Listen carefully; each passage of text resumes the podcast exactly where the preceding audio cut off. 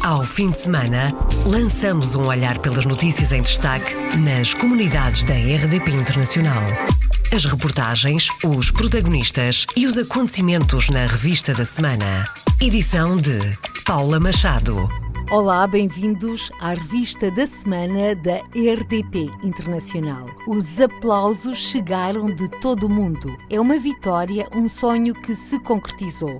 O recenseamento automático para os portugueses residentes no estrangeiro foi aprovado pela Assembleia da República. O direito de voto passa a ser automático para cerca de 1 milhão e 375 mil cidadãos portugueses no estrangeiro. Centro de Atendimento Consular para a Espanha atendeu mais mais de 5 mil chamadas entre abril e junho. O governo português não concorda com as críticas que chegam da África do Sul. Os imigrantes são tratados como cidadãos de segunda. A denúncia é feita por dirigentes da comunidade em terras sul-africanas. A língua portuguesa é um triunfo no mundo, a exaltação do Presidente da República na 12ª Cimeira da CPLP em Cabo Verde. No Canadá, o desafio é o ensino de português no secundário estes e outros temas a desenvolver já de seguida. Revista da Semana.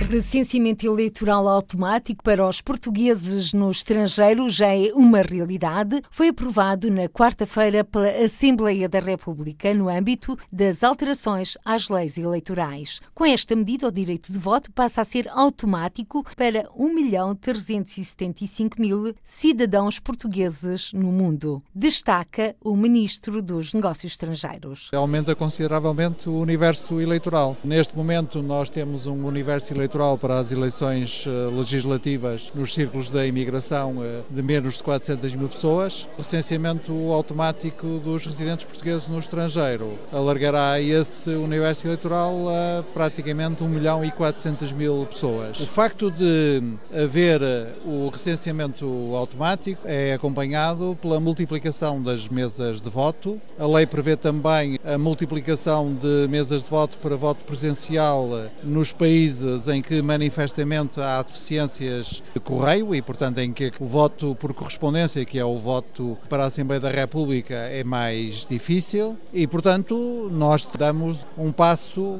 eh, importante para aumentar a participação eleitoral dos imigrantes. Augusto Santos Silva e o recenseamento eleitoral automático aprovado pelo Parlamento.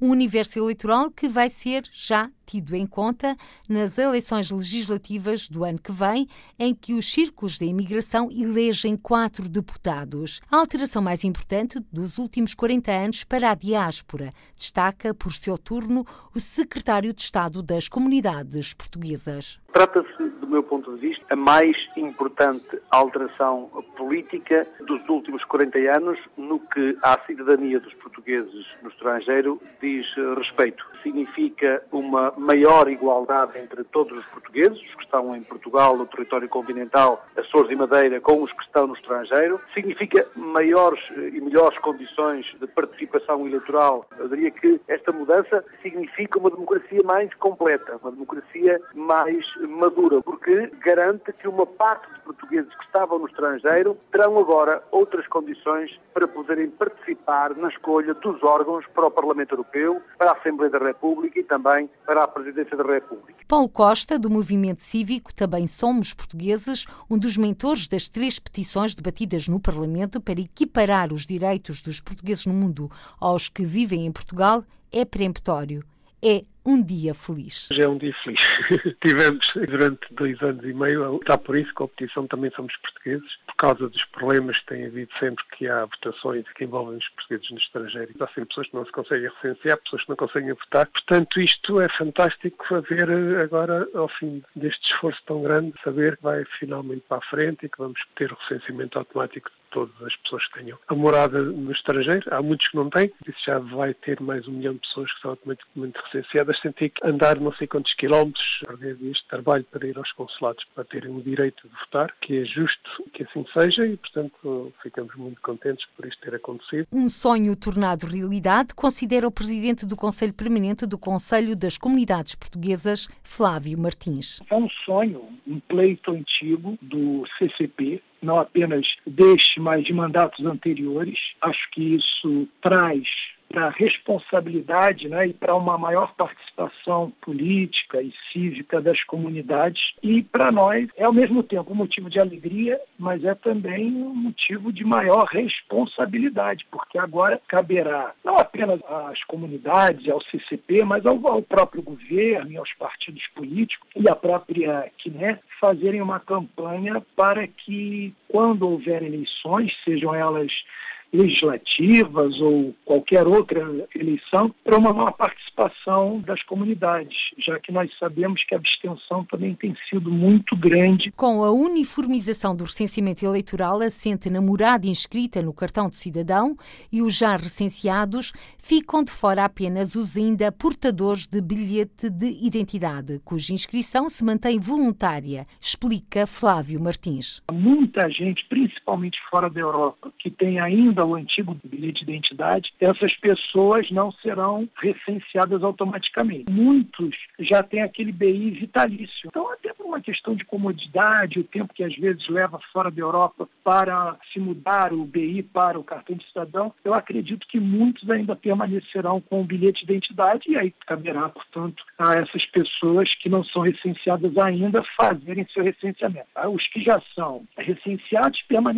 Já em relação à gratuitidade do voto por correspondência para as eleições legislativas, o presidente do Conselho das Comunidades Portuguesas sublinha que é uma questão de justiça. Em relação à gratuitidade do voto postal, eu acho que isso não é apenas uma vitória. Eu acho que isso é corrigir uma grande injustiça e uma grande assimetria que havia no tratamento dado a quem votava nas comunidades. O voto pela internet, também uma das pretensões do movimento Também Somos Portugueses, fica para já adiado. Primeiro, o governo vai realizar um projeto piloto de voto eletrónico, mas Paulo Costa está otimista. Em relação ao voto pela internet, que era outra coisa que nós pedíamos, tendendo às, às circunstâncias atuais políticas, até mesmo a nível mundial, provavelmente é o melhor que se pode ter agora, mas achamos que o voto pela internet é o futuro e, portanto, que um piloto é muito bem-vindo. Das Bermudas, a saudação de Hugo Pereira, presidente do Clube Vasco da Gama em Hamilton, pelas medidas que aproximam os portugueses no estrangeiro de Portugal. É uma ótima iniciativa. Acho que nós, portugueses residentes no estrangeiro, ao longo dos anos temos sido esquecidos em participar em decisões que acabam também por nos afetar, porque também somos cidadãos portugueses, não vivendo no país, mas temos propriedade e temos outras coisas em Portugal que também nos interessam as leis que são passadas e quem está no poder e quem governa nas câmaras e por aí fora. Para mim acho uma excelente ideia e ainda bem que estão a tomar essa iniciativa, porque nós portugueses no estrangeiro agora eh, sentimos-nos mais próximos do nosso país em algumas decisões que possam ser tomadas. E a correspondência, não pagando o selo, ainda melhor, e espero que as pessoas se envolvam mais nessas decisões. Este recenseamento automático e a gratuitidade do voto por correspondência poderão aumentar o número de votantes nas próximas legislativas? Acredito que sim, porque muitos imigrantes não participam porque decidem não, não participar, têm esse direito de não votar, ou porque não se querem dar ao trabalho de ter que pagar selos por aí fora. A adoção do voto antecipado em mobilidade para quem está no estrangeiro, a possibilidade de mais mesas eleitorais nas eleições presidenciais,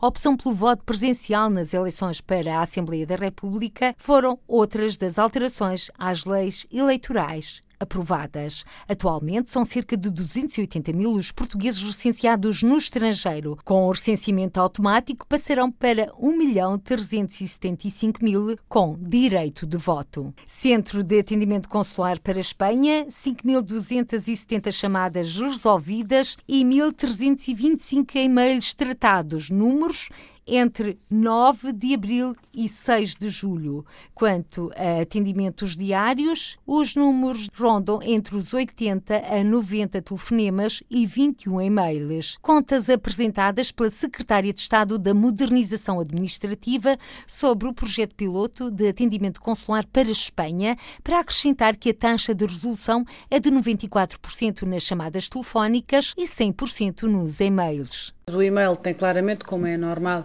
uma taxa de resolução superior de 100%, porque em qualquer multicanal é assim, mas há uma taxa muito relevante da resolução do problema pelo telefone. Com quatro funcionários que atendem em português e em espanhol, Graça Fonseca explica como funciona este centro de atendimento para quem está em Espanha. O serviço é plenamente integrado, ou seja, lá em cima o que estava a acontecer era de alguém que ligou para o call center, naquele caso precisava de agendar um cartão de cidadão, como é que fazia para tirar o cartão de cidadão, provavelmente para renovar, não, estávamos a ouvir o outro lado, e automaticamente o atendedor que está ao telefone marca logo com a pessoa que ligou qual é a data e a hora disponível em que se pode dirigir ao consulado, neste caso o que era Sevilha, se não falha a memória, pode ir ao consulado de Sevilha àquela hora, naquele dia, para renovar o seu cartão de cidadão. Ou seja, e isto é um dado muito relevante, porque não é apenas uma linha telefónica ou de e-mail onde a pessoa liga, tem uma dúvida sobre um visto, ou tem uma dúvida sobre uma viagem, ou tem uma dúvida sobre um, qualquer documento, pode logo também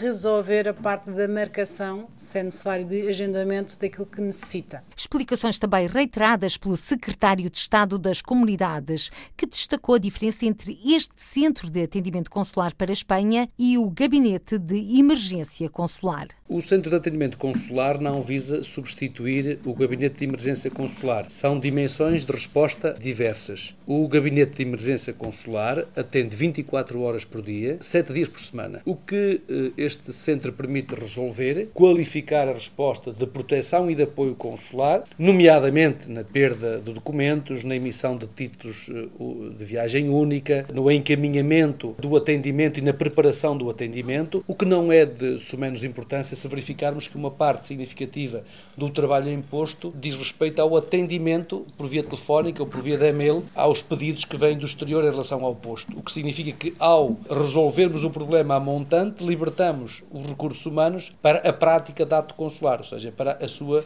produtividade estar concentrada naquilo que não pode ser desmaterializado por enquanto e para já. O Centro de Atendimento Consular é um projeto piloto para a Espanha a funcionar até ao dia 31 de dezembro deste ano, mas o alargamento a outros países já está em estudo pelo governo. O diretor-geral dos Assuntos Consulares e Comunidades Portuguesas, embaixador Júlio Vilela, avançou alguns dos critérios que terão de ser tidos em conta. Não estamos muito preocupados para onde queremos ir, sem primeiro aferir exatamente que resultados é que estamos a ter. Porque aferir para onde vamos tem que ter em conta, primeiro, fuso horário. Nós estamos a trabalhar com base no mesmo fuso horário praticamente, é mais uma hora em Espanha. Temos que cobrir o funcionamento dos postos lá fora. Se estivermos a falar de Pequim, está a ver qual é a diferença horária. Portanto, há uma série de factores e circunstâncias que têm que ser medidas, têm que ser avaliadas e temos que perceber qual é o interesse dos clientes junto dos postos e mais, temos que perceber qual é o negócio em cada posto. E, portanto, é todo esse conjunto de elementos que nos vão permitir depois decidir para onde queremos ir. É evidente que, preferencialmente, até por uma questão de eficácia e controle de custos, porque não deixamos de estar com a necessidade de pensar no controle de custos, mantendo-nos no mesmo fuso horário será sempre uma decisão mais avisada. Centro de Atendimento Consular para a Espanha, um projeto piloto a funcionar até ao dia 31 de dezembro deste ano em Lisboa e que recebeu na terça-feira passada a visita dos secretários de Estado das Comunidades, José Luís Carreira e da Modernização Administrativa, Graça Fonseca. O governo não concorda com as críticas que chegam da África do Sul de que trata os imigrantes no país como cidadãos de segunda. Empresários e conselheiros das comunidades queixam-se de pouca atenção, como registrou a reportagem de Paula Borges, enviada da Rádio Pública a terras sul-africanas. O governo de Lisboa não presta qualquer atenção a quem aqui vive. O desabafo é de Mário Ferreira, empresário, multimilionário e comendador. Ser controverso. Acho que Portugal não se preocupa nada pelos portugueses que estão na África do Sul. Fazem umas coisas pequenas de vez em quando, mandam-nos aqui um secretário de Estado de vez em quando, mas eu também compreendo porquê. Mário Ferreira considera que a pouca participação nas eleições torna a comunidade irrelevante para os políticos e isto apesar das dificuldades que muitos enfrentam. Dificuldades que são cada vez maiores, diz José Valentim, há mais de 40 anos a fornecer maquinaria para as minas em Joanesburgo. A comunidade portuguesa na África do Sul envelhece, empobrece e diminui. Estamos carenciados de todo o apoio. E o apoio até a, a nível estatal, que não tem surgido. Tem havido algumas promessas, tem havido algumas demarches, mas eh, a preocupação é, é, constante, é diária, porque há portugueses que nem sequer podem voltar para Portugal porque não têm dinheiro para isso. Gilberto Martins, sul-africano, filho de portugueses, quadro do ANC, não percebe a passividade do Executivo Central. Como é que vocês vêm aqui à África do Sul e não pedem para ter uma ausência como, como Primeiro-Ministro? Não venham cá com histórias. Porque nós aqui, a comunidade, temos a sofrer com essas coisas, porque passam por aqui estão com uma reunião de comunidade, mas não é isso que empresta. O que é importante é ter essa reunião com a comunidade, mas ao mesmo tempo ter uma reunião com o governo, dizer, olha, isto é as nossas preocupações, isto é o que está a passar. As questões que o comendador e conselheiro das comunidades portuguesas, Gilberto Martins, pretende levantar na reunião marcada para setembro em Lisboa. Queixas de portugueses na África do Sul. A Secretaria de Estado das Comunidades reage em comunicado com uma série de números sobre a presença portuguesa no país. O secretário de Estado já esteve este ano na África do Sul, também no ano passado. Manteve encontros com a comunidade portuguesa em sete cidades e também com membros do governo sul-africano. O esclarecimento do governo português indica também que a rede consular na África do Sul está presente em seis cidades e realizam-se permanências consulares em outras cinco. Ainda há informação de que que nos primeiros três meses deste ano, cerca de 50 portugueses na África do Sul receberam apoios diretos do Estado português ao abrigo dos programas de apoio a imigrantes e idosos carenciados. Oficialmente, são 200 mil os portugueses na África do Sul, mas as autoridades sul-africanas estimam muitos mais, cerca de 600 mil portugueses. O secretário de Estado das Comunidades volta a garantir a disponibilidade até um milhão de euros para o Governo Nacional da Madeira para apoiar os portugueses e lusodescendentes regressados da Venezuela. Mas alerta José Luís Carneiro, a Madeira tem de apresentar contas. Aquilo que eu posso assumir, porque como foi reassumido pelo secretário de Estado do Orçamento, é que o compromisso é vinculativo para o Governo português, é um compromisso rigoroso e que será cumprido, tendo que se encontrar o mecanismo em que se efetuará essa transferência, mas após a verificação do impacto em resultado e como efeito da uh, vinda de portugueses da Venezuela. Mas seja, quanto tempo é que poderá demorar a fazer essas contas? Em primeiro lugar, há uma responsabilidade que, que é dos serviços regionais da Madeira, ou seja, os serviços regionais da Madeira têm que transmitir às autoridades nacionais aqueles que são os impactos efetivos, concretos, em resultado da deslocação de cidadãos portugueses com origem na Venezuela e, validados que estejam esses números, o Governo da República transferirá ou reforçará, no caso da Segurança Social, os apoios previstos. No entanto, as verbas para a saúde poderão ficar só disponíveis em 2019, explica José Luís Carneiro. No caso da saúde, é um caso que pode levar a que a transferência possa não poder ocorrer em 2018, mas seja validada em 2018 para efeitos de transferência no princípio de 2019, mas com efeitos de 2019, comprovado que esteja o efetivo impacto na estrutura de saúde da Madeira. Declarações do secretário de Estado das Comunidades à RDP Internacional na sequência da afirmação de Miguel Albuquerque, presidente do Governo Regional da Madeira, de que ainda não recebeu a verba prometida pelo Governo da República para apoiar os imigrantes que regressam da Venezuela. Aliás, houve uma reunião entre o secretário de Estado Dr. José Luís Carneiro, que é uma pessoa que eu conheço e que costuma cumprir a sua palavra, e o secretário, e estamos a equacionar, e com certeza parte dessa verba vai vir. Agora ainda não vai, mas entretanto, enquanto vai e não vai, nós vamos adiantando e vamos ajudando, é isso que temos que fazer. São coisas no âmbito de mais da saúde e da educação. As casas é um problema que depois vamos ter que equacionar, mas neste momento a maioria das famílias tem estado alojadas em casas familiares. Presidente do Governo Regional da Madeira, em declarações à margem da homenagem ao padre Alexandre Mendonça, chefe da Missão Católica Portuguesa em Caracas, que decorreu na segunda-feira na Igreja de Picuinho, em Machico. A língua portuguesa é um triunfo no mundo. Palavras do Presidente da República na sessão de abertura terça-feira em Cabo Verde, na 12ª Cimeira de Chefes de Estado e de Governo da CPLP, Comunidade dos Países de Língua Portuguesa. Na ocasião, Marcelo Rebelo de Sousa fez a exaltação da língua e da cultura portuguesas. Olhar sempre para a língua e a cultura, no que é comum e no que é diverso, sem a obsessão de reduzir a comunidade a uma mera expressão linguística, mas com a consciência de que esse é um trunfo que temos no mundo e que, como todos os trunfos de que se dispõe, é um erro primário desperdiçá-lo ou desconsiderá-lo. Uma língua com tantas virtualidades que é capaz de converter a ela, mesmo quantos chegam de outros universos linguísticos. Presidente da República, na abertura da 12ª Cimeira da CPLP, terça-feira, na Ilha do Sal, em Cabo Verde. E no Canadá, o desafio é o ensino de português no secundário. Quem o afirma é a coordenadora para o ensino de português no Canadá, Ana Paula Ribeiro. Explica que a solução passa pela mobilização da comunidade e vender a língua portuguesa com todo o seu potencial. Vender a língua com todo o seu potencial, não só económico, mas a nível de futuro para os jovens, nas universidades também. Não se trata aqui de fazer com que a língua seja atribuído créditos no final do ensino secundário, porque isso já acontece. É fazer com que eh, não haja um bloqueio à aprendizagem das línguas a nível do ensino secundário. Afastar bloqueios e promover a língua portuguesa no país onde são múltiplas as ofertas de disciplinas. Ana Paula Ribeiro explica como funciona o sistema de ensino canadiano. Os alunos aqui podem escolher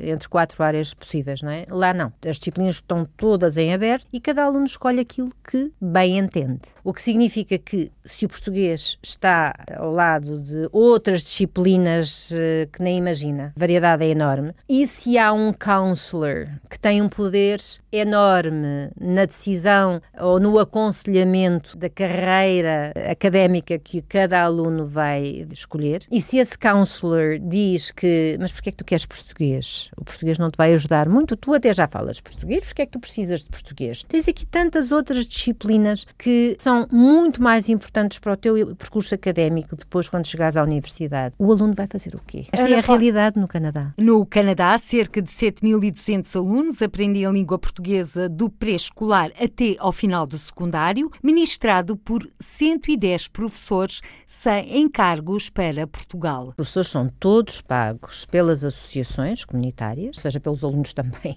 pelos pais dos alunos, que pagam. Por exemplo, em Toronto há duas grandes escolas, uma comunitária, uma que não é comunitária, mas são duas grandes escolas que ensinam o português. Os professores são pagos pelas associações, pelas escolas, mas quem o faz são os pais dos alunos, não é? As escolas das direções escolares são gratuitas. Portanto, são as diferentes direções escolares que pagam aos professores e os alunos pagam uma importância simbólica, penso que são 20 dólares por ano, para poderem ter duas horas e meia de português por semana. Ana Paula Ribeiro, coordenadora para o ensino de português no Canadá, a convidada na passada quinta-feira do Câmara dos Representantes. A construção de uma escola em Taur, Timor, é o projeto que a Luso Academy chamou a si. A mentora da Luso Academy, Ana Correia, bioquímica e natural de Bragança, explica que a criação de uma escola em Timor nasceu no âmbito de uma missão àquela ilha timorense. Foi há um ano atrás fizemos uma missão, organizamos workshops de música nas escolas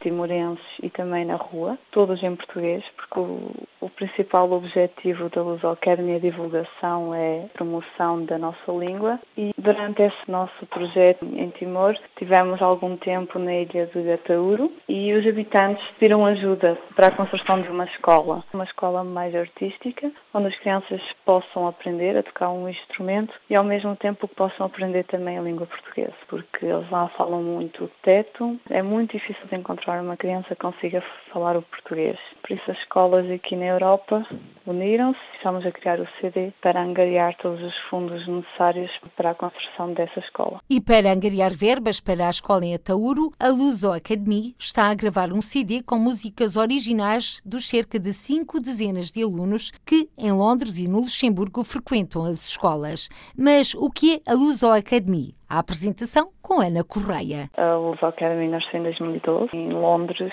um pouco para apoiar a comunidade lusófona, para manterem a ligação à, à nossa cultura através da música, um, um, pouco para as crianças não perderem a nossa língua portuguesa. Passado dois anos foi também para o Luxemburgo, abrimos lá também uma escola com o mesmo objetivo, para a comunidade lusófona continuar a ter acesso à língua e à cultura e ao mesmo tempo aprender um instrumento musical. As aulas são dadas em português, é essa a nossa particularidade e temos também uma pequena orquestra que, em que o, o repertório é só em português. Chama é a primeira música do CD que ainda está em produção e Ana Correia apresenta-nos os autores de Palmo e Meio. Temos a partir dos seis anos, que é quando aprendem a tocar o instrumento, e temos os pequeninos, com quatro e cinco anos, que tem já algum contacto com a música através de alguns cursos que organizamos ao longo do ano. Os alunos, a maior percentagem é, é portuguesa, mas temos também bastantes crianças brasileiras, de Cabo Verde, e crianças de Angola. Que instrumentos são os mais requisitados? O mais requisitado é a guitarra. Depois temos crianças a aprender violino, viola d'arco e piano. Ana Correia, fundadora da Luso Academy, em declarações à RDP Internacional sobre o novo projeto, a criação de uma escola na ilha de Atauro, em Timor. Morreu Rita Gomes na quarta-feira à tarde na sua casa em Lisboa, vítima de doença prolongada. Atualmente presidente da Associação Mulher Migrante, Rita Gomes foi presidente do Instituto de Apoio à Imigração. A imigração perdeu uma lutadora, uma mulher que respirava os anseios e sucessos do dos portugueses no mundo. Aliás, foi na imigração que sempre trabalhou desde a década de 70. A RDP Internacional, José Cesário, deputado do PSD pelo Círculo Fora de Europa e duas vezes secretário de Estado das Comunidades, recordou o percurso de vida de Rita Gomes. A doutora Rita Gomes era uma querida amiga, uma mulher muito empenhada nas questões das comunidades. Foi presidente do antigo Instituto de Apoio à Imigração, uma colaboradora muito ativa da Associação da Mulher Migrante e da doutora Maná Guiar, e uma pessoa com quem eu privei muito confesso que é um choque muito grande para todos este triste acontecimento, embora soubéssemos que infelizmente ela estava doente há já bastante tempo e, portanto, isto foi um epílogo triste de um percurso final da vida que todos desejaríamos que ela não tivesse tido. Morreu Rita Gomes, o funeral realizou-se ontem em Lisboa. E ao ponto final nesta revista da semana, com encontro marcado para o próximo domingo aqui na RDP Internacional. Ao fim de semana, lançamos um olhar pelas notícias em destaque nas comunidades da RDP Internacional. As reportagens, os protagonistas e os acontecimentos na revista da semana. Edição de Paula Machado.